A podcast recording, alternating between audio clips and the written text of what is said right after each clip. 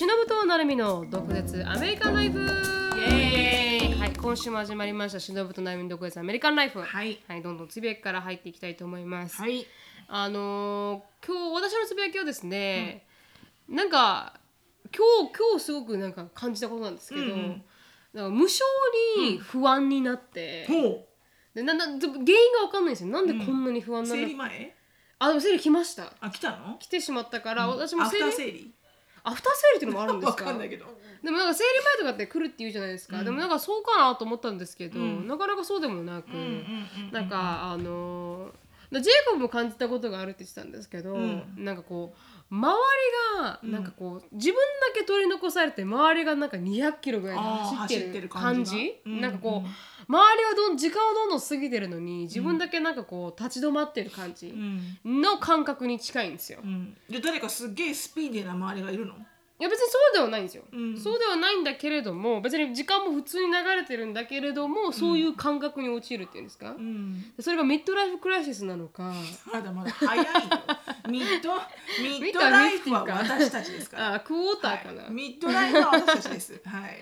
クォーターライフクライシスなのか、うんなんかこう無性にね不安っていうのを感じて多分いろんな人は感じてると思うんですよ。うん。この前にオンラインサロンのこの、うん。Q&A やった時もなんか将来が見えないとか、なんか不安とか、うん。無償の不安みたいなのかられてるっていう人も多かったから、みんなが感じることだと思うんですけど、今日感じたんでしょ？今日感じまじゃあしたどういうシチュエーションからそう感じたの？いやなんかいろいろこの将来的にジェイコブと話してたの？それとも一人でぼーっとしてたの？いやジェイコブと話してたんじゃないですかね多分。でそれでなんかこう将来的になんかこう移る引っ越すとか、うんいろいろなんか仕事どうするとかなんか考えていくうちに、どんどんどんどんなんかもう。あの分かんなくなっていってやっぱり分かんないことじゃないですか、違う国に引っ越すとか、違う国に移住するとかっていうのは、うなんかこう今ある状況からかなりこう環境を変えることだからそうそういうのも不安も多分すごくあって、で大丈夫って思ってること以上に、なんか不安の方が、うん。か勝る時って多分こうなると思うんですよ。見えないことをやるから、でそういうのが多分ヒットして今日なんかああなんかじ時間が周りが200度のなんかスピードで走ってるのに自分だけ取り残されてるって多分時間はどんどん迫ってるけれども、ん。なんかまだまだこう未か未決定なことがたくさんあるからそう思うんだと思うんですよね。ああなんかこう決めなきゃいけないんだけど決まってないみたいなあ感じ、ーまあさなんか決めなきゃいけないっていう時時期っても結構早すぎるんで、うんうんそう考えると決められない、うんうん。決めれてしまえばもっと早いと思うんですよ。うん。多分それもできない時ってあるじゃないですか、うん時間がちょっと合わなくて、うん。で結局ちょっと待たないといけないっていうその今余白の時,、期っていう時は決められない、うん。あ分からない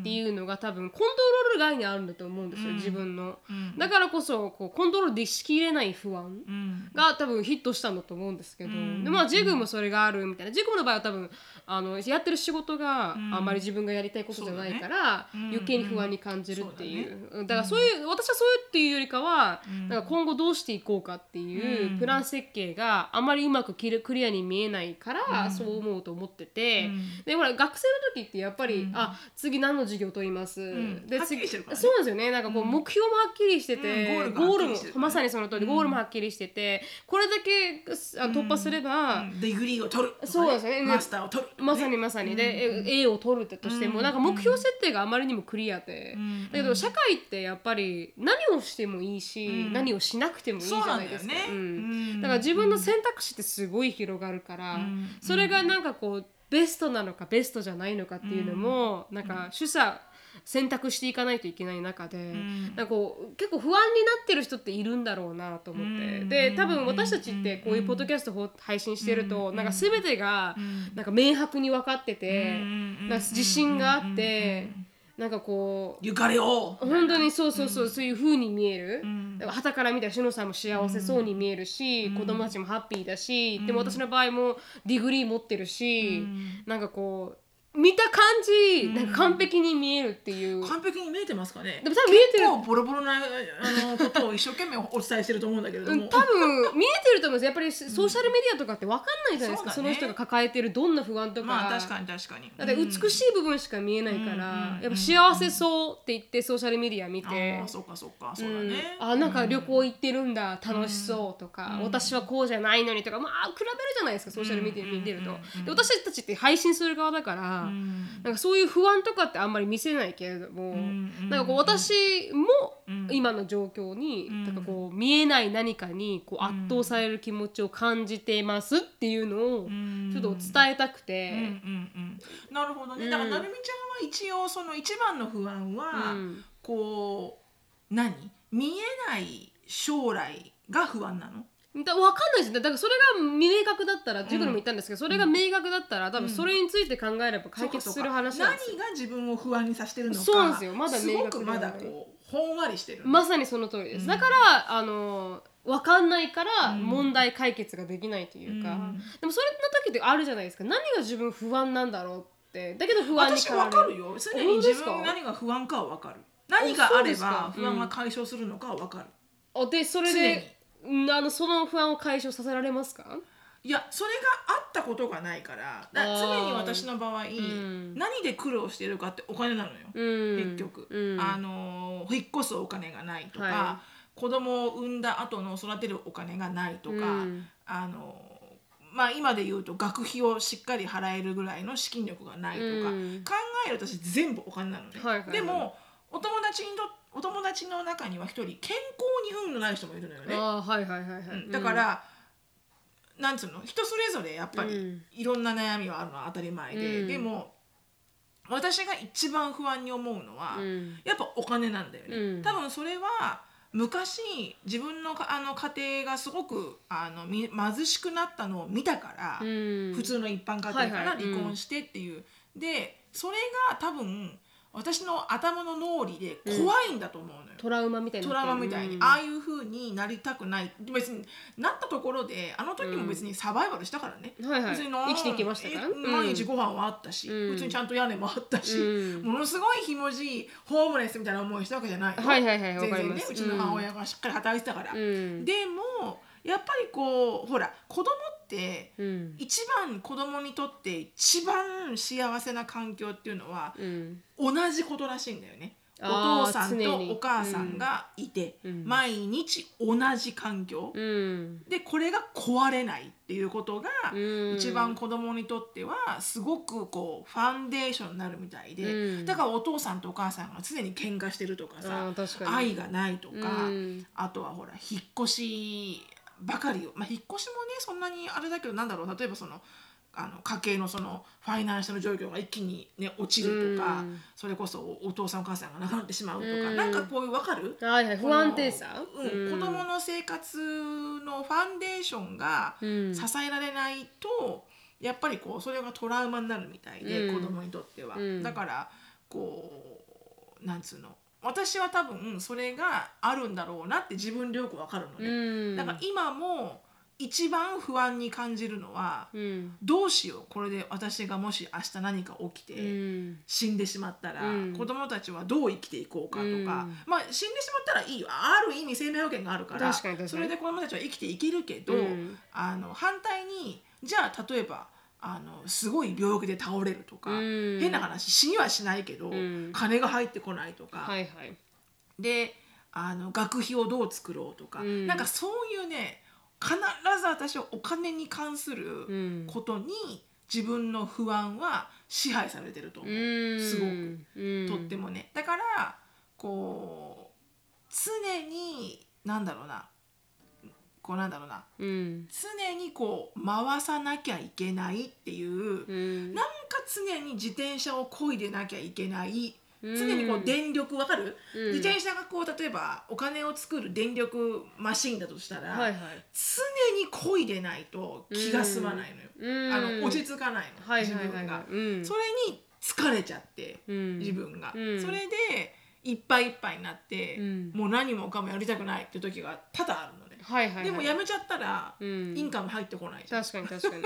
だからそれの毎日の繰り返し。でうん。結局はあのショーンが大学行き終わる頃には、うん。あと,、えーうんとあと10年はあるとしたらかに。うん。ね私は55になるわけじゃん。はい。でふと考えると、うん。55になってもうんきっと私はうん。立派なリタイアメントの資金を作れるぐらいの、うん。まあ、子供たちをサポートしてたらねはいはいはい。ないんだろうなとかって思う、うん考え始めると、うん。もうはげ果てしく宇宙に入るから、はいはいはい。もうもう本当そこには行かない。とりあえずもう今日が、あの今日があってう、ん。でだ行かないっていうのはいいどうしても行ってしまうから行かないように行かないいようにするためには、うん。そう最近気づいたのは、うんあまりにも私が先のことを考えすぎるから、うん。今の時間を全く楽しめないのよ。うん。今ここにいてショーンとエリカとアシュリーがいて、うん。アンディがいてって今2時間でも1時間でも例えばうん。一緒にテレビを見れる時間とか、うん。帰ってこないじゃん。それは絶対、うん。でもそれを私は先のことを考えすぎて不安になって、うん。なんかしなきゃなんかしなきゃって思うから、うん。その時間を全くもって犠牲にしちゃってるんだよね。はいはい。でもその時間犠牲にしたって、うん。ミリオンダラー入ってくるわけでもなければ、うん。常に何かがほら入ってくるわけじゃないじゃん、うん。でも別に生活していければいいじゃん。っはい。て思うように、うん。最近は自分を変えて、うん。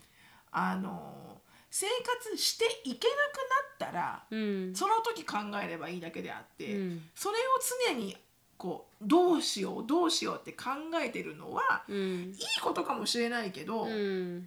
今の時間と今まだ子供たちが自分のそばにいる時間を全く楽しめなくしちゃってる自分が自分で。うん。ですごい幸せな環境が目の前にあるのにそのんなくなってしまうかもしれないことばっか考えてるから、うん。今持ってるものを楽しめてないの、私はいはいはい。うん。だから自分がすごい損してるなって思うから、うん。こう考え方を変えようとはしてる。うん。だからこうなるみちゃんが多分その不安に思うのも、うん。おそらくなんだけど、うんあの自分一人で決めることができないことがあまりにも多いからだと思うの、うん。なんとなくね、うん。なんとなくだけどね私が思うに、うん。だってまず結婚したら旦那さんとの人生をシェアするなきゃいけないし、うん。自分だけじゃ全然もう生きていくべきじゃないじゃん、うん。全ては家族の決断にになるからね。うん。そんであの変な話これからじゃあ子供が欲しいって思ったら、子供のために生けなきゃいけない、うん。だからなんかこうふんわりだけど、ん。ふんわりだけどなるみちゃんも言ってたけどほら自分が自分のためだけに生きる人生はこれで終わったっていうふうに言うじゃない、うんはいはいはい。でそれは分かってるんだけど、うん。じゃあ自分が自分じゃない人生自分が自分のために時間を費やすんじゃなくて、うん。誰かの幸せのために時間を費やすっていう覚悟はできてるんだけど、うん。それって果たして何なん？っていうのが、うんこう描けてないから、うん。こう漠然とした不安になるんじゃないのかな、うん。なんか自分でこうしようああしようって決めることがいろんなほら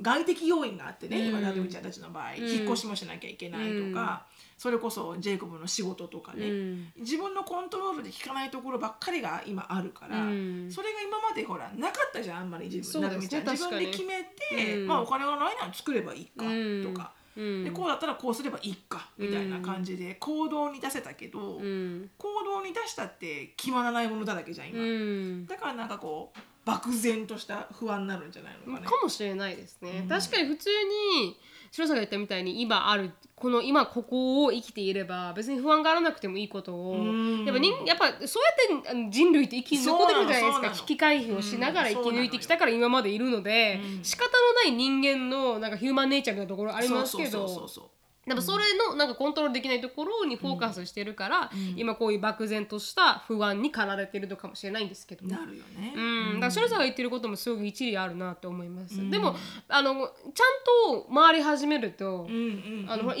この月だけはちょっと不安になったけど、ん違う月になるとちょっとき気分も変わってくるじゃないですか。そうなんだよね。うん。うん。だから今はもう仕方ないなと思ってます。こういう時期、んん。そうそうそうそうそう、うん。こういう時期でねうん落ち込む時期だなとか、だからあの明日明後日になれば多分戻ってくると思うんですけど、ただね今それを感じたなと思って。あるある、うん、だから皆さんの中でもねもしねそういうふうになんか漠然と不安に感じてる時っていうのはもう私たちでも常にあるから。あります。常にあります、はい。いつも笑い飛ばせてるわけではないですよと。そうね、ん。あの常に そうだね、うん。常に笑い飛ばしてるわけではなはいね、い。ないわけではない、かなりヒットしてる時もある。かなりヒットした私も本当、つい昨日の夜ヒットしたからね。あ本当ですか、うん、あの、うん。何かわかんないけどあのすあの 何かが降ってきて。何かが降ってきて。そうなんですよね。ふわってきますふわってなんかね。考えたらね。止まらましたのね、うん。だからしょうがないからもう止まらないからお風呂入りながらアンディにすんげえ長いテキストを打って。何を打ったかというと、うん。どっから入ったかっていうと、はいはい。お風呂に入ろうと思って昨日の夜はサンアントニオだったから、はいはいはい。あのアッシュレイのサッカーで、うん。でもあのちょっとアンディとは別行動しなきゃいけなくて、うん。私がじゃあ今回はサッカーで行くねって言って、はいはい。うん。一人でああのアッシュレイ連れて行きました、うん。でホテルのお風呂入ろうと思って長,、うん。長旅で疲れたから足が、はい。でお風呂食べて食べながら、うん。普通にあのほらでっかい鏡があるじゃん、はいはいありまホテルって。すあります、うん、でそこでお風呂に入ろうと思ってたまたま見た姿の自分が、うん。あまりにも老化してて前にも言ったかもしれないけど、はいはい。はいあまりにも老化してて、うん。それからだね、あはいはい。それからヒットして、うん。でアンディに何をかけたかというとはいはい。すごいこと書いてたの私、うん。アンディが電話してきて、はい。お前は自殺をするのかと。大丈夫かと。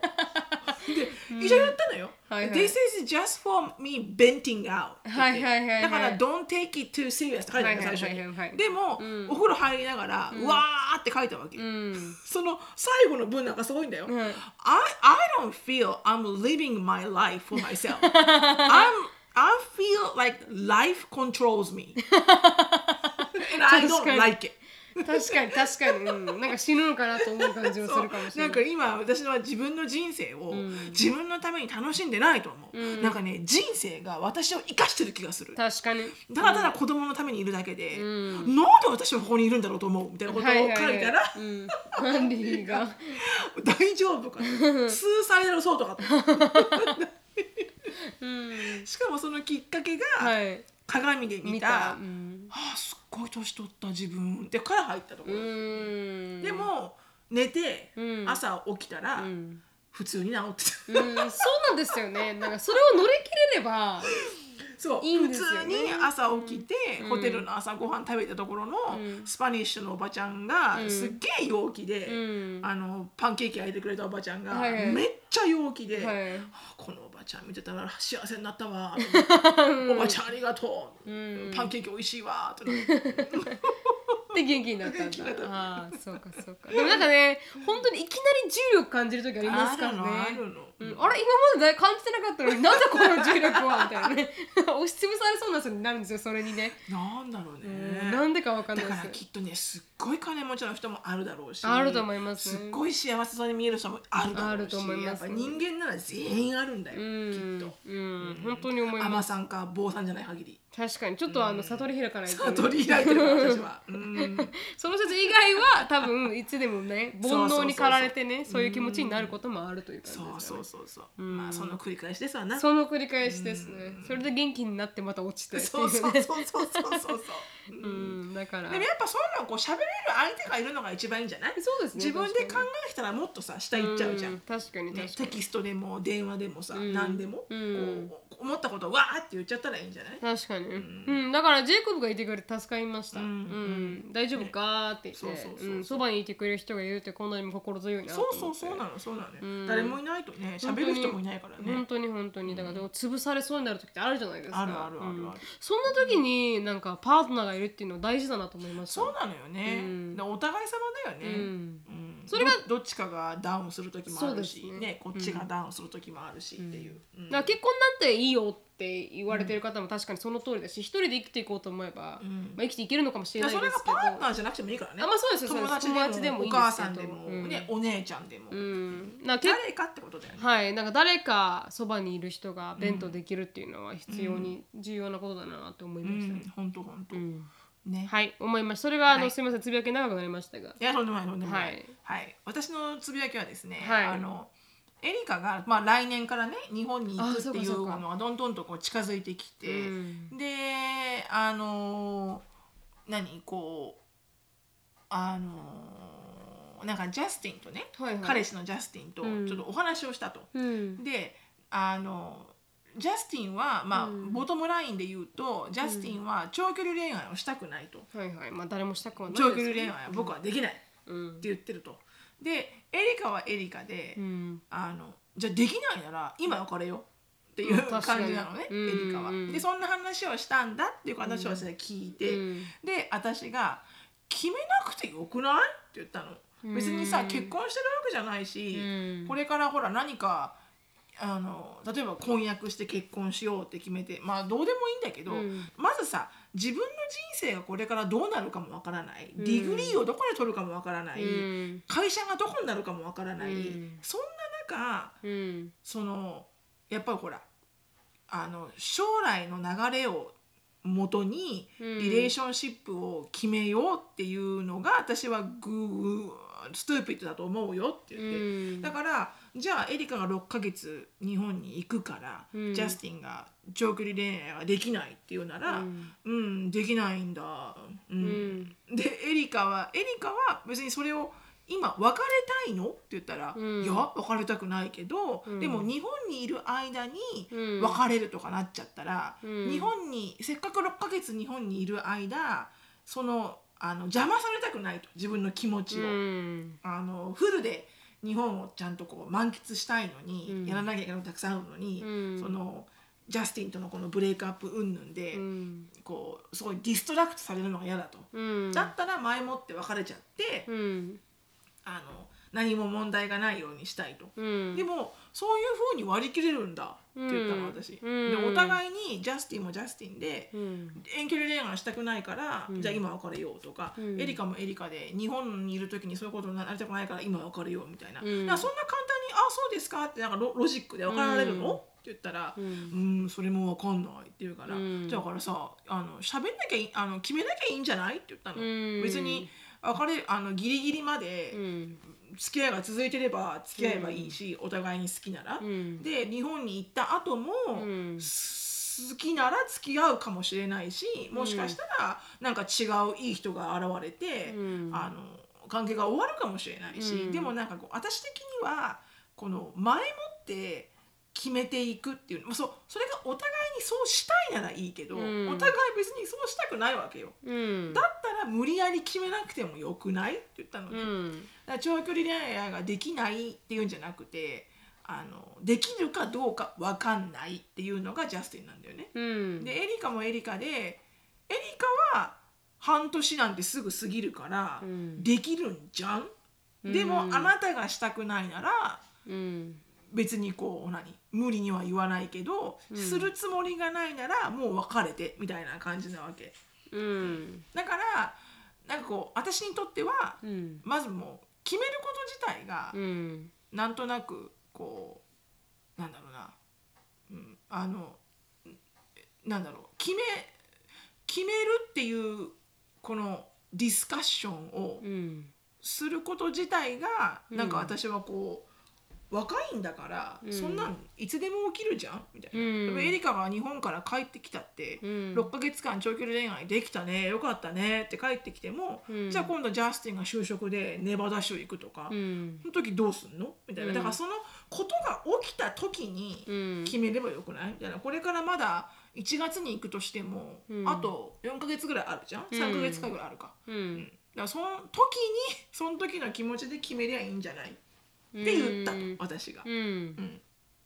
私はねそう思うんだ。若いからね、うん。別にでもなんかこうデファネットリーに決めていかなくてもいいような気がするけど。うん。でもエリカの気持ち分からなくもないですけどね。なんかこうちゃんと多分エリカって結構やっぱ白か黒かみたいな感じのなんかこう決め決めたいんだと思うんですよね。そうだから多分彼の態度を試してるっていうのもあるんじゃないですかうん。このやっぱ私はそっちの方が強いと思うけどね、できないって言われていること自体に、うん。じゃあなんでそれだけ本気だったら待てるでしょっていう女性女性は思うじゃないですか、うん。本気だったらうん。6ヶ月なんて普通に短いわけだから、うん。全然待てるでしょって思ってるけど、うん。それに対して遠距離できないっていう言い方をされると、うん。じゃあ将来ないじゃないですか。うん。だからもうそんな言い方で、うん。あの決められないんだったら今今決めてしまいたいっていうのが多分エリカの感情で、だから彼は彼女は別に別れたいというよりも、うん。彼の態度に対して今決断決断してほしいと思ってるっていうのの方が強いとは思いますけどね、うん。だ決めないっていうこのなんかこう生ぬるい感じが多分耐えられないんじゃないですか。今までの態度とかも見てきて、うん。本当に私のことを思ってるのっていうのを多分彼女は試してるんだと思いますけどね、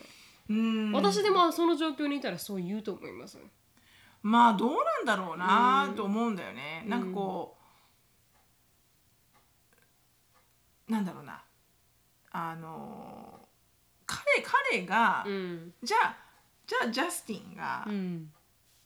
あの長距離恋愛できないってできるかどうか分かんないって言ってるわけだから、うん。でそれに対して、うん。もうエリカがその回答が気に食わないわけじゃん、うん彼女的には。でしょ、うん。だからオルティメイトに上げてるわけじゃん。だったら今別れるか、うん。別れないかって。私はそれがそれでもう答え出てるじゃんと思うわけわからないで。すでに、うん。でそこであなたが彼にオルティメイティも上げてる。もうお互いにさもうオルティメイティも上げてるわけだよね、うん。それが私はナンセンスだと思うのよ、うん。だからそれぐらいできるんだったらもう別れろよって話なの、はいはいはい。私にとってはね、うん。そういうなんか別れる別れないのうん。決断のそのお話ができるぐらいだったら、うん。もう別に別れてもいいんじゃないってう。いう、ん。で反対にそういうことができるってことはうんそこまで深い付き合いでもないんじゃないってうん。反対に思うから、別に決めなくてもいいんじゃんって言ったの。うん。でエリカだってそういうふうに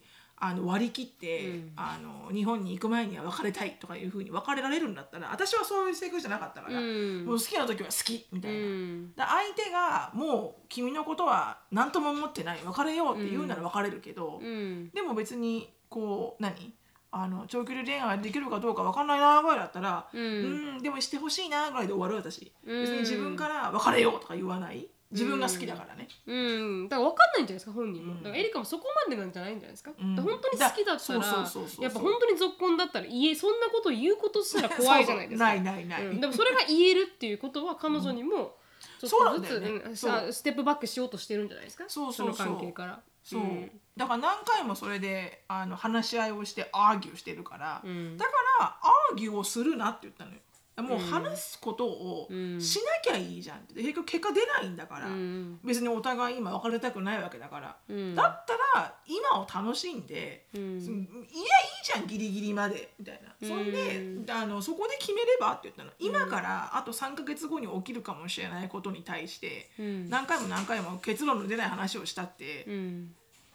何もなんないし、結論が出ないなら自分で出すうん。もう私は嫌だからじゃあもうこれでやめようっていう、うん。やめる？じゃなくて、うん。やめるねっていう、うん。でそれを言えないんだったらもうせっかく楽しいデートをしてるのに、うん。もう嫌それじゃそれでなんか悩んでるんですか？悩んではないよ、うん。うん、だからちょこちょこちょこちょこまたこの話になったって言うからもう喋んなきゃいいじゃん、まあ確かにそだって結論出ないんだからってうん言って、うん。だからお互いに結論を出る時になるまでうん。喋んなきゃいいんじゃない、保留？って言ってででもほら、ん。反対にエリカがもうそうしたくないって思ってるなら、うん。エリカがそう言えばいいじゃん？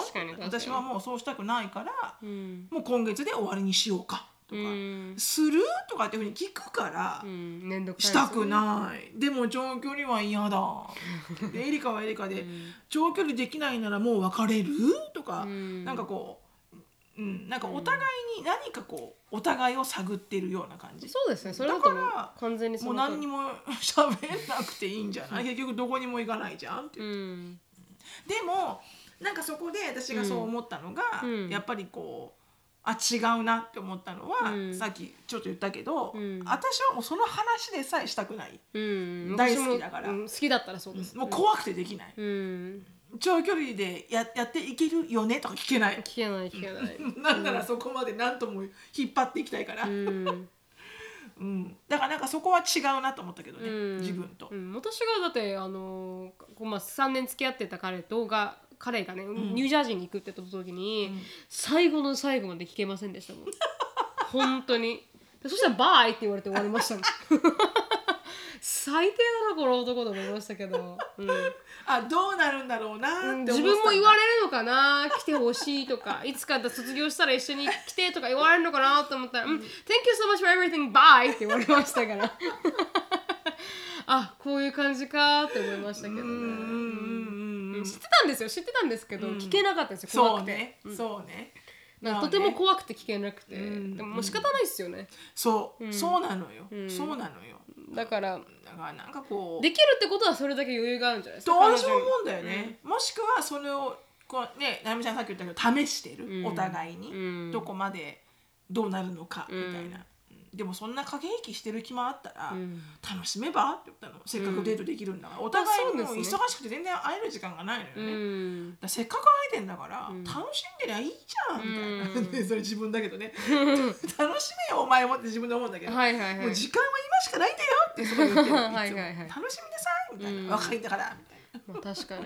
面倒くさいっすね。恋愛なんてね。そうそうそうなのそうなの、あの特にこう別れるか別れないかの恋愛って一番面倒くさいですからね。めんどくさい、うん、めんどくさいしこうなんかこうおばちゃんの立場からすると、あのもう今を楽しめうん。うんいいじゃない今楽しかったらそれで。確かに。まだ仕事もね就職もしてないし、うん。まだ何にもデファネットな将来決まってないし、本当に本当に。うん。うん、分かんない6ヶ月なんかすぐ終わっからね？って言ったけどね、うん。でも確かにその通りですね。そうそうそうそう。ん。だからまあまあまあまあまあ若いっていうことじゃないですか、そうそうなんです、うんこんなことでも話し合えるぐらい若いってことですそうそうそうそうそう、多分話し合うこと自体が、うんまだお互い好きなんだろうなーって思うんだけど、うんまあどうなることやら、はいうんあ交互期待ですそうですその通りですはい、はいありがとうございましたはいこの番組はケンブリーさんによって提供していただきました。ケンブリーはオンライン英会話のパイオニアでいつでもどこでもネイティブの方とお話しできるウェブサイトになっています。プロモーションコードの毒舌 DOKUZETSU 入れていただくと初回15分無料になりますのでぜひ試してみてください。で次に今日のトピックに入りたいと思います、はい。今日のトピックはですねしのさんが持ってきたあの、まあ、日本のあーまあリビングコストそうなんですよ。とアメリカとヒューストンのリビングコストの違いについて、はい。うん、生活費、かな？そうそうそう、ん。生活費だね。コストオブリビング。はい。のあのーまあお給料のね、平均的なお給料のベースが違うっていうような話はしたと思うんだけれども、はいはい。まあすごくこうあのブレイクダウンしたレベルで、うんあのよくね聞かれるよくというかよくじゃないけどあのほら東京から来たって日本出身です、ん。で日本のどこって言われて東京とかって言うと、ん。あのよくそんなワールドモストエクスペンシブなところにうん。住めてたね、みたいなことになることが、まあまああって確かに。すごい高いんでしょ？みたいな。うん。でも私東京東京にいる頃、まあ親元に住んでたけど、はいはい。でもねあの手取りで最初の初任給が16万とか18万とかで月給、うん。そこからね親にあの家賃で3万円ぐらい払ってとかそんなのあったから、はい。や実はねあの250万以下だったんだって言ってたのね、1年目の、初任給が。うん。でアメリカ人の人にびあのびっくりされるっていう。はいはい。でまあその生活費の違いっていうのが、ん。なんかちょっと面白かったので、うん。あの調べてみたんだけれども、まあ、テキサスね、うん。あのアメリカといってもあの州によって全然違いますからね。差があるので、うん。あの比べてる対象はテキサスなんですが、テキサスは、ん。えっ、とお家。はい。まああの家賃として払ってる、えーこれ一人、独身の場合とか、うん。あの初対持ちの場合が違うんだけれども、はいでも基本的にあの初対持ちの場合は、うん。まあ、えー、4人家族としよう。はい。4人家族とすると、ん。えー家賃家の値段が約2400万ぐらいの家で、まあ、月々2000、えー、20万円ぐらいうん。を家賃に払っているのが普通だと。はいはい。で、えー光熱費。うん。光熱費は電気、えー水道、ん。あとガス。はいを含めて、ん。えー、と1ヶ月で、まあ、約4万円ぐらい、うん。よん409東京ですよね。あ4万。円うん、テキサス。あテキサス。テキサス、はいうん。うん。が電気ガス水道。電気ガス水道。を全部ひっくるめて1ヶ月、まあ、4万円ぐらい、400ドルぐらいね、うん。で、えー、と食べ物。食べ物。グロッサリーですね、はい。グロッサリーが、うん。えっ、と家族まあシングルの場合は、うんあの独身でテキサスに住んでる場合は、はいはい。まあ264ドルぐらいが適当ではなかろうかと。ああ確かにその通り、うちら一人200ドルぐらいです。うんうん。うんだだから二人で合わせて400ぐらいですね。うんはいうん。うんで家族になると、まあ子供がいるとねやっぱ子供がいると全然違ってくるから、そうですね確かに。家族4人ってなると600ドルぐらい、毎月。になるだろうと、うん。まあこれも私もうんこんぐらいかなって思う。うん。であと6メディカル。うん。うん。メディカル、えー、と医療費ですね。はいはい。医療費は、まあテテキサスの人に関してだけど、ん。医療費はこれがね高いんだよね、はいはい。アメリカは、うん。医療費は年間でうん。約6000ドル。年間でね。年間で年6000ド間で約ルしかしないんですか？6000ドル。うん。だからそれは医療費に費やしてるお金だよだからその例えばその6000ドルの内訳があ保険料ではないのか。保険料じゃないあーの医療費医療費。かはい。はい薬代とか、うん。手術代とか、はいはい。お医者さんに行くお金とかっていうのを全部含めて6000 6000まあ60ドル。万ぐらいか。60万、だから月にして6万う円ん。ぐらいかかってる平均的に、はいはいはい。だから高いよね、うん。それはほらんあのヘルスケアに払ってるお金じゃないからヘルス、あのえっと保険、うんと、健康保険代ではなくてね。うん。うんと医療費だから、はいはい実際の費用がかかってる、うん60万ぐらい。そう60万ぐらい。高いよね、っうん。て思うわけ、はいはい。であとトランスポーテーション。交通費、うん。交通費はうんとえっとね、うん。アベレッジで、うん。えー、と待ってね。えーっとあこれ、うん、152ドル毎月。月。152うん毎月。だからガソリン代。がまあ家族4人でうん152ドル。1台。1台152ドル。ああ1台につき152ドルぐらい、まあ1万まあそうだよね。6000今ほら1人1台じゃんほとんど。まあ確かに確かに。はいはい。ね、子供も学校に、うん。高校大学に行くなったら一人一台だし親も通勤とかなったら、だからまあ月にして152ドルぐらいだろうと、どうですか？しのさんはいろいろこうやって行き来してますけどいやさ私はもっとするね。今ガソリン代上がってるから、はいはい2万以上とか、うん、2万以上はしてるかもあねー200ドル。1週間で50ドルぐらいじゃない、あとその高速代もね、イージータグとか高速代もひ入れて、うん、うちらはい私の場合もう出ないんで、2000円です、うん。本当安いです、ね。うん、それは本当いいよ。多分本当に子供がいるかいないかでかなり違ってきますねそう違う違う。で、ん。今回みたいに3とでも入れなきゃいけないじゃん。これでねタンクが1回フルになるから、はい。それで50ドルじゃん。じゃあうん。2030ドルぐらいか、はい。やっぱ違うよね。塵も積もればだから、う。ん塵も積もればなので、はいでうーんとあとタックス、うんはい、えー所得税。うん。所得税はテキサスは、うん。あのーアメリカには8個はい。あの州の所得税を払わなくていいところがあって、アメリカって連邦に払ううね。えインカムタックスとフェデラルですね。はい。フェデラルに払う。だから全あアメリカっていう国に払う所得税と、はい。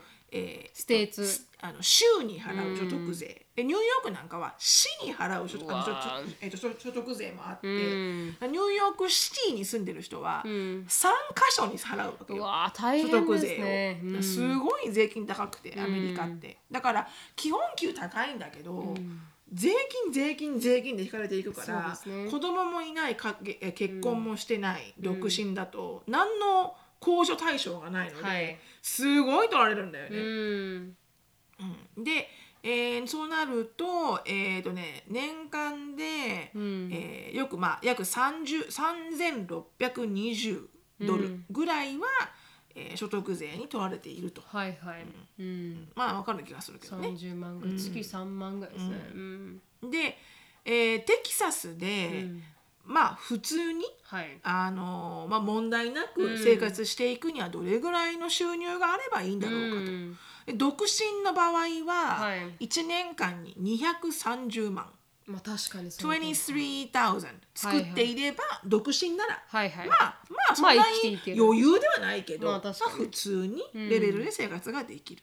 で家族4人の場合は62、うん。620 620 620万。は作っていないと、まあ作っていれば、うん。まあ家族4人。はい。もまあなんとか生活していけうると。ん。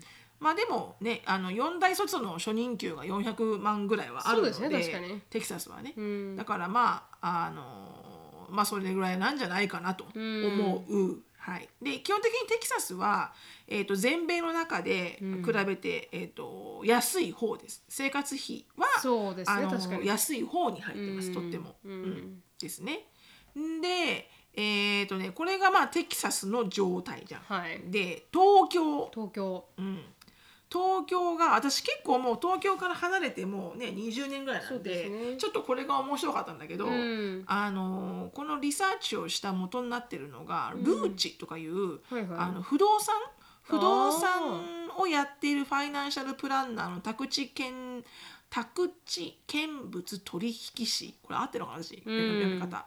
うん、まあでもファイナンシャルプランナーでいろんなお家の手配をしてる人よね、はいはいはい。お家を探してあげてる人、うん。まあ、リアルターみたいな、うんの人のブログというかさあのウェブサイトがすごい詳しく書いてあって、うん。とっても面白かったんだけど、うん。4人家族の、えー東京の1ヶ月間の生活平均はい。についてね。う、ん。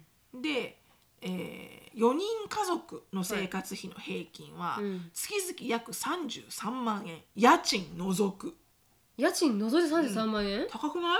ええ高いよね。うん。で2020年度にうん。総務省統計局が公表した家計調査、うん。家計収支編はい。を参考、ううん。んそうすると、えー、70%以上の人が持ち家うん。のため結構多いですね家賃をそう。やっぱり日本ってね、うん。こう家を持って、うん。サラリーマンで働きずあの働き通して家を払い終わるみたいなのが、うん。まだやっぱりなんかあるみたいで。スタンダードみたいな感じ、うん。でも日本の家って買った瞬間からバリュー下がるんだよね。そうですよね。アメリカって絶対落ちないけど、うん。だからアメリカの車みたいなもんが日本の家、確かにだから確かに。買うことには私は結構リスク大きいなって思うんだけど、まあまあまあそれは置いといて。マンションを買ってるイメージあるからちょっとなんか考えられなかったです。持ち家を持つっていう、あでもマンションも入ってると思うよ。あ入ってる入ってる。持ち家って中では。東京だ、しかも東京だしね。確かに。で、えー、と家族4人。で33万円、その内訳がね、はい。これ家賃除くだよ、うん。だから食費が7万8000円。高い。高いよねうん。食費7万8000円、で水道光熱費が2万円。まあこれは安いかな、うん。だってテキサス 4, あ 4, 4万円。だから、うん。電気が高いね。あのほらエアコンがすごい効いてるからね。うん。でえっ、とこの辺がね面白い家具家事用品、うん。1万2000円。はなんだろうこれと思うんだけど、ん。医療代、うん。衣類代が1万5000円、これだから洋服を買うってこと、ああ衣類代ね。うん。まであアメリカもそれぐら保いかも険医療費うん。1万2000円。安いな月々ね、うん。さっき言ったけどテキサス1万ええ1ヶ月6万円。はい。で、えっと、交通費通信費が2万4000円、うん。で自動車維持費が1万9000円、うん。まあ高いよね。ね。で駐車場とかもなきゃいけないしさ。そうかそうか。うんうん。都心はね。う、ん。であと教育費。うん。3万4000円、うん。日本ってさ、ん。無料じゃないんだよね。義務教育確か。高校から多分出ますよね。ね。うん、だかららそんな高くないですけど、ね。うん、私も月16万、うん。年間16万ぐらいだったかな高校、ん。普通の高校行ってで年間16万だとしたそら月々でったような気が100うん。ドルぐらいはかかるよね、はい。1万2000円ぐらいはかかるよね、うん、まあ私立じゃなかったんで、ん。うん。私立だともっとかかるんですよそうだろうね、うんでこのぐらいするんだろうね、うん。月だか子供が2人いたら、はい。まあ教育費として月々3万4000円、で趣味娯楽費が2万4000円、うん。で交通費が1万2000円。で生命保険料が3万円、うん。その他維持費が5万円、うんまあだからその他維持費っていうのがはい。基本的にはこうエクストラなお金でうん。それを貯金にしていきましょうみたいな、うん。それを全部含めて33万円なんだ。そう。でも家賃入ってないんだよ。家賃入ってない、でもまあにあのテスラさんが調べたのは教育費入ってないですもんね。一応。テキサス？はいテキサスは入ってないです。入ってないですよね。あれには教育もしかしたらそれがトントンかもしれないですね。そしたらね。だって、あのクラブチームに入れたりとかしたらそれだけかかるじゃないですか。うん、まあね。だから。確かにね。うん。うん。だからその4人平均だからねしょしょ食費がねうん。すごい高いなと思って、うん。年間平均7.8万円月うん。々7.8万円ってまあまあ高いよね。高いですね。私なんかすごくあ食費は安いイメージがあったの。私もありました。だってラーメン1杯300円とかだよ、うん。ね、うん。だから外食とかしてもすごい抑えられるだろうし、うん。アメリカでどこか外食すると家族4人でね、うん。必ず80ドルはいくからそうですよね。1人20ドルって思った方がいい、そうすると高いなっていつも思うの、チップ入れたら1アメリカの万円とかしますからね。うん家族4人で食べに行くってあんまりそんなにしないし、うん。まあ、月にやって12回ぐらい、うん。うん、でえっ、とそうだから4人家族のあの平均の貯金額っていうのは、まあ、毎月5.8万円ぐらいだと。うん。平均的にね、でそこれは何？あのほ年金とかも入れてってことですか？多分そうじゃないかな、うんうん年金はだから仕事に仕事だから給料から転引きされてるから入ってないんじゃない？はいはいはいはい。厚生年金はね給料から転引き状態じゃん、うん。日本はね、うん。あ5.8万円、うん。でまあ家賃っていうのは、えーまあ、自分がもらうお給料の手取りはい。の3分の1とされていると、目安が。うんだから手取りが毎月20万なら6万7千円。はい手取りが毎月40万円あるなら13万3千う円、ん。だから3 30%ぐらいはい。の、えーところに住むのが目安だと。うん。まあでも高いよね。やっぱり家賃相場東京都。うん。2021年だと、あの足立区で、えー、2LDK、はい。な3つお部屋がある 3DK とか、うん。2つお部屋があるけどリビングがあるとかで、はい。9万4千円台、え 2LDK で9万4千円台なんですか、うん、少ないですか？安いのこれ。だって私 2LDK 1000ドル払いますよ。でもこれ 1LDK で。家賃だけだよ。うん家賃だけで私たち10万ぐらい払ってますよあれそれにはあれが入ってるんじゃないの？あの水道代とあのそれもそれを入れるとちょっとだからそれそれを入れないで930です私のところ。だからテキサスでそんな安くないっすよ、うん。あらだね、うん。じゃあ東京東京の足立区と同じぐらいってことだね。足立区でどこですか？足立区はどこだろう？どこえって新宿とか入ってるとこですか？あ、うん。それは新宿区か。そうそれは新宿区だね、うん。でだ江戸川区で10万円だからあ江戸川区って足立区よりも高いんですね。ね本当だへねー。もっと安いかと思ったらね、うん江戸川区ってなんか提案デーってイメージそうそうそう、うん。葛飾区9万4千円、ー。まあまあまあまあ高いよね、まあまあ高いと、でも思った以上に安かったっす。あだから逆に言うと。テキサスの方が安あ高いってことだ、ね、高い高い、うん。でまあそれだけ大きいって言われたら大きいのかもしれないですよねだって730まあ確かにね確かにね、うん。だからこれは意外に私びっくりしたな。へえうーん。うん。そう。なのでその4人家族のうん。理想な生活費はい。が、要はだから4人家族だったら家賃抜きでうん。33万円、うん。だから4人家族だったらまああのお父さんお母さん含めて、はい。えー年収で500万うん。はないとあの厳しいと言われていると。でもさ今すっごい日本さあの収入下がってきてる。収入下がってきてるというか上がってないんだよね。収入が。日本って。うん。上がってないんだって、うん。過去比べて、はいはい。全然、うん。だからあんまでもインフレもないんだよ。日本ってね。うん。アメリカみたいに、はいはい。アメリカって3から今3.8インフレがあるけど、うん。日本って1%とかそんなだから言われたら確かにそこまでお給料上がんなくても、うん。まあやっていけるのかもしれないけど、なんかいろんなところで日本はなんか隠れ貧乏みたいになってるみたいで。はいはいはいあのお金が取られてるのがわからないことが多いんだって、うん。なんかこう例えばほらその税金が上がったとは言わないけど、うん。でも例えば後々もらえる、ん。例えばなんだろうな。例えばだけどなんとか税があるとしよう、はい。なんとか税が、うん。あの0.8%引き上げられましたとかって言われると、うん。自分が直接払うさ消費税とかではないから、はい。あんまり気にならないというか、うん。まあ先の話かとか思うかもしれないけど、結局は税率が上がってるってことだから、うん。自分が払わなきゃいけないお金が、上がってるわけじゃん。確かに。でそういうのがなんか日本って多いんだってすっごく。うんだかでもら言ってましたもんね年金も払われないからあの貯蓄を2000万ぐらい持っとかないと年金なしですよ。2500万ぐらいは持ってなさいみたいな、でもそれで年金そのために多分貯めてるんじゃないのって思うような年金も。じゃあ何なんだ年金ってって話になりますからね。そうそうそうそううんそう。そうそういうのもありますから本当に、うん。うんそうそうそうそう。そう、ん。だからこう一概になんだろうな。こうんかこう比べてどっちが住みやすいかなって、特になるみちゃんなんかほらここで今生活しててジェイコはいブうん。とアメリカでね、うん。でこれからまあこれ今東京だからさ沖縄とはちょっと違うと思うんだけど、うん沖縄はやっぱもう少し安いのかね。あめちゃくちゃ安いですよこのレベルから言ったら。うん、沖縄がめちゃくちゃ安いですよ。家賃が安いってこと？家賃も安いし全体的に安いですじゃあやっぱこれ例えば今これと家族4人で33万じゃ、うん。んで沖縄だったら25万ぐらいでいけるは多分普通に行けると思います。だって、うん。あ一番給料も安いですね沖沖縄は。安いですもんね。あそうか。16万。だからもらえるものも少ないから、はい。だから東京のような収入ではい。沖縄に住んでればはい。いいかもしれないけど、もうかなり嬉しいです。沖縄の収入だったら、うん。沖縄のレベルでってことか、はい。うん。だから20万もらってていい方って言ってましたね。月々に？月々。にに沖縄ではね？沖縄では。ううん。んでも東京とかで30万とか40万普通じゃないですか。そうだね。うん。東京確かに。でも私もでも私最初18 18万だったけどね東でも普通京で。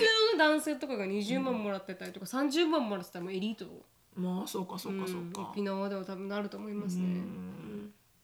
だからなんかこうねやっぱりさこうどっちがいいんだろう。なんかこう電気代とかうん。はあんまりアメリカと日本そんなに変わらない光熱費とかうん。は思ったけどやっぱ医療費はアメリカがやっぱ異常に高いっていうの高いですね。と、うん。日本は反対にあの食費うんがすげえ高いなと思って。うん。なんでこんな高い食費になるのかはちょっと私は分からないんだけど、うん。まあリスナーさんの中で「うん。いや私家族4人ですけど東京に住んでますけど」とかね、はいはい。どこに住んでてもいいんだけど、うんどれぐらいかかるこんなにかかる？と思って、うん。7万8,000円も、はい。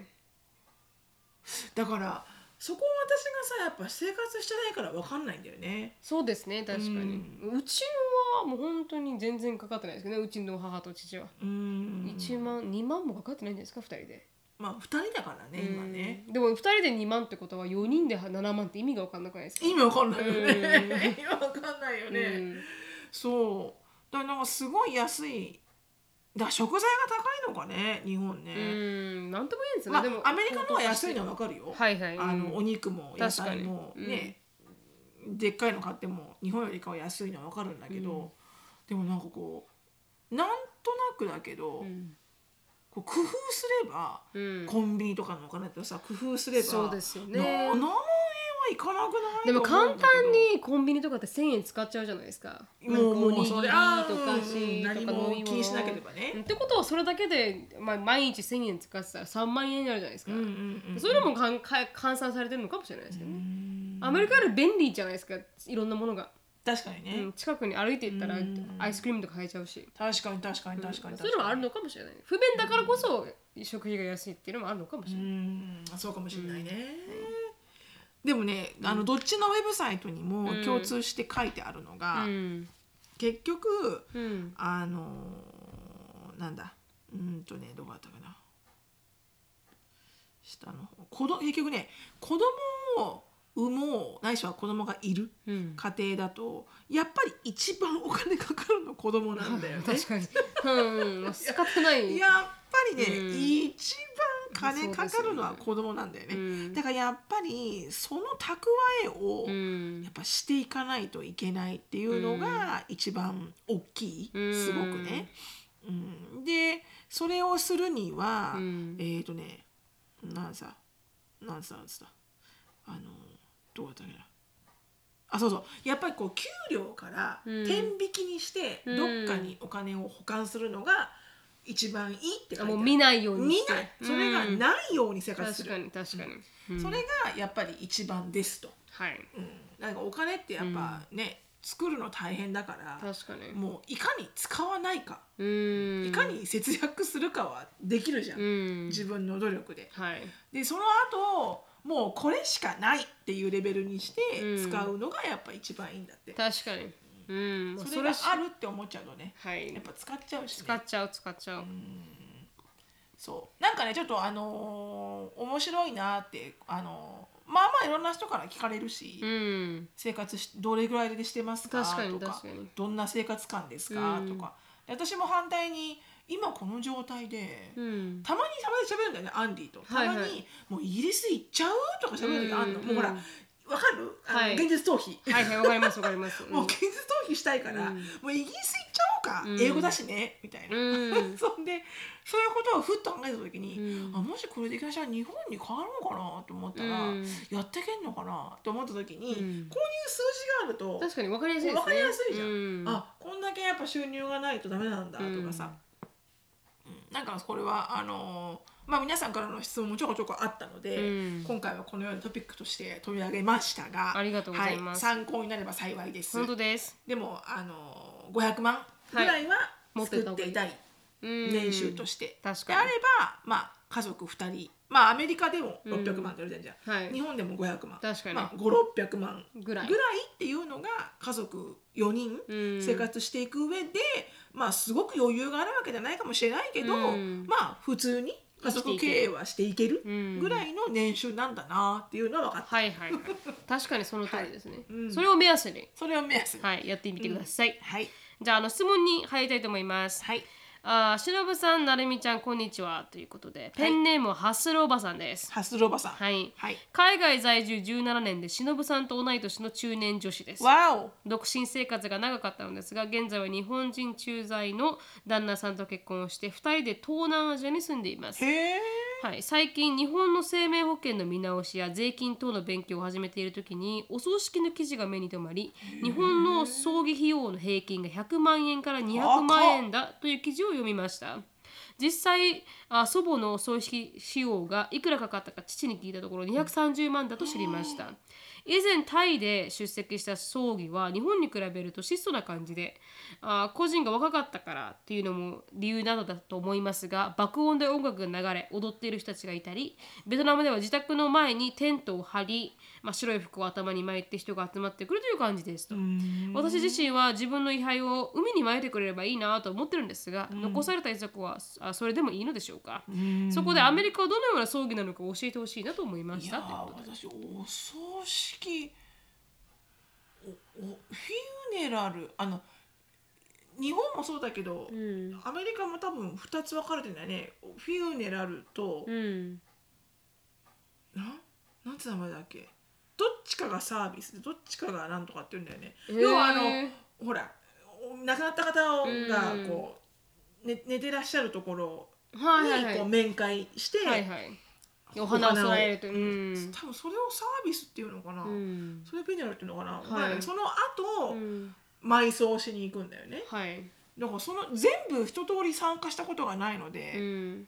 なんとも私は言えないんだけど、うん。でも友達のその白人のね、うん。彼女はうん。130万とか言った気がするな、それ全部やってですか、うん、全部やって、へー。で一番やっぱそのサービスが高かったって言ってそのほら場所を借りて場所を借りてはいはいはいはいうんあのお花添えて遺体遺体を保管してとか、うん。その保管するのにもやっぱりねそのあの保管場所をやっぱ買わなきゃいけなかったりとか。うん。うん、で埋葬彼女はほらあのクリメイトしたから、はいはい。あのえっとうんと焼い焼いた、うん。あ焼いたっていうの？仮装？仮装、うん。焼いたってちょっと生々々しい。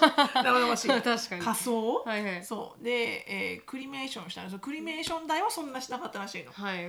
でクリメーションした後は安いじゃない、うん。でもやっぱあのフュあのお墓は買うんだよね、はいはいはいでもそれもね日本ほどではなかった気がする。だから全部ひっくるめてさ100 120万とか、ううん。ん、でもそれでも高っ私は思ったんだけど、はい。うん、でもなんか私ヒューストンに来てびっくりしたのは、なんか車の行列みたいなのができるじゃないですか。あーあれはヒューストンだけみたいで。あ,、うん。あれはなんかテキサスだけ？みたいだよ、うん、だ初めて見たんですよ。だから見たことない人はテキサスは本当にあのこう遺族がこう本当に一律をなしてこの、まあ、焼いたところでもクリメットって何かしたところからわわーって警察のなんかこのエスコートと一緒に。道を止めながら来るんですよね。この他のトラフィックを止めながら。そうなのよ。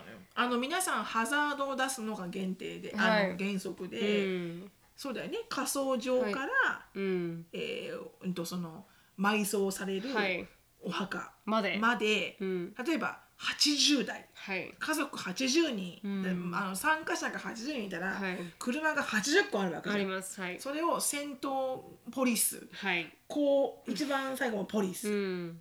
でその真ん中80代全部がこうハザード出しながら、まさにその通りです。で信号が赤になっちゃうじゃん、なります。1回の青でははい。80台通れないじゃん、ない通らない。でそれを止めるのよポリスが。はい。でその80代がうん。こう、行くのをね。途切れず、うん。お墓まで行くよううに、んあのやるんだよね、はい。あれにぶつかると長いね。長いです。はい。長いです。本当に。長い、うん。あー来ちゃった。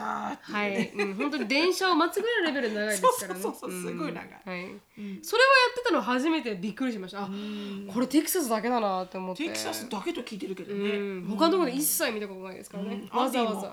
アンディもイギリスでこんなことしない、うん、わざわざ他の人のライフを止めるぐらいそう、の車のを止めるぐらい。いやーわかるよっていうね、うん。確かにあなたのおじいちゃんおばあちゃんかもしれない、はい。みたいな、うん。でも「Can I go? 」って言われて Can I just just just go?」本当に。本当にその通りですよ、ね。うんあれ完璧に止められるじゃん。止められます。あー出られない。出られない出られない。完全に。それでかなりトラフィックになりますからね。かなりトラフィックになる。うん。うん。だからそういうのも含めて100万ぐらいなんですかねじゃあね、いやうなんだろうね、うん、あれはエクストラなのかな？でも私あんなのしてほしくないわ、まあ確かにね、うん。死んでまで迷惑かけたくないですからね、人をね。そんなもうそんなもういいです。うん。みたいな。確かに確かに。でまあそれぐらい？100万ぐらい？を考えてわかんないんだよ、うん本当に。すいません。私もアメリカでフューナルに参加したことがないから、なんとも言えないんでですお葬式にはお金かけなくていいと思う。私あの本当自分の子供には言うと思う、うん。一切お金かけなくていいですっていう、うん。もう本当に亡くなったらもう普通に、うん。あの火葬場に行って火葬してもらって、うん。もうそのようにしてくださいと。はいはい。あのもう全然ねこんな、あの遺体をね、うん。あの花皆さんにとかうん。あの来るとかもう一切いらない。もう速攻あの速攻燃やしてくれ、うんもうどこからもうすぐ燃やしてくれって思っちゃう、でもあれはほぼあの遺族のためですけどね。そうね。あとはそのお別れをっていう。ね、ん。でも言ってましたよ。なんか日本のこのしなんかあーななんですか？お証拠？ううなんかこう何回もやるじゃないですか。3日目とかでうんまた会いに行って四十九日とかってありますよね。うんでももう一回うん。こうやってお線香炊いてとかっていうのも完全にあれはもう遺族のためらしいですからね、うんね。母が言うにはね。やっぱこう確やっぱりかにね say goodbye するにはそうやってやってこあの認めていかないといけないんですか、まあね。グリーフをしないといけないっていう意味では日本はすごく温かいって言ってましたよ、うん。そういう文化がある、るっていうこと自体が。うんまあ、確かにね、うん。ただなんかお金を使ってほしくないなと思うけど。その分のお金をうん。皆さん自分の生命保険で作っておきましょう。はいはい。死んだらこのお金で。むはいはい。死んだらお母さんのこのお金でやってね。はいやってねっていう,、だったらまだなんかやってくれてもなんかこうよしよしと思うかもしれないけど。確かに、うん、そんな感じですかね。はい。うん。だからもうこう僕相談した方がいいかもしれないですね。遺族と。もうそうね。それでやってくれる人と、うん。あのお母さんはそう思ってても、もしかしたらもう残される人はいやそれをやりたくないとそうそうそう。持ってたいって思うかもしれないじゃないですか、うん。やっぱりそのあれだよね、あの必ず自分のパートナーとか、はい。子供には、もうこうしてねっていうのは言っておいた方がいいよね。はい、手放しづらいそう本人がそう思ってても、んやっぱこう子供としてはそれがなんとなく受け入れがたい時もあるかもしれないじゃないですかね。うんいいのかなね。はい、だからもうそれは話してた方がいいかもしれないですけどね。んはい、アメリカは白さんの経験だと100万ぐらいだった。私は聞いた話ではね。はいうんでしたわかりませんけど、多分ピンキリだと思いますけど。はい、そうですね。うん、ありがとうございました。はい、はいじゃあ今日ここまでです。はいシノさんのライフについて知りたい方は、シノフィリップスでインスタグラム調べてみてください。はいはい、あの、ドクアメオンラインサロンの方も盛り上がってますので、ドクアメ .com で調べてみてください。はい終わります。はいはい、Thank you so much for listening. I hope you're having a wonderful day. Please follow us on the podcast, but we will see you in our next podcast. Bye! バイバーイ。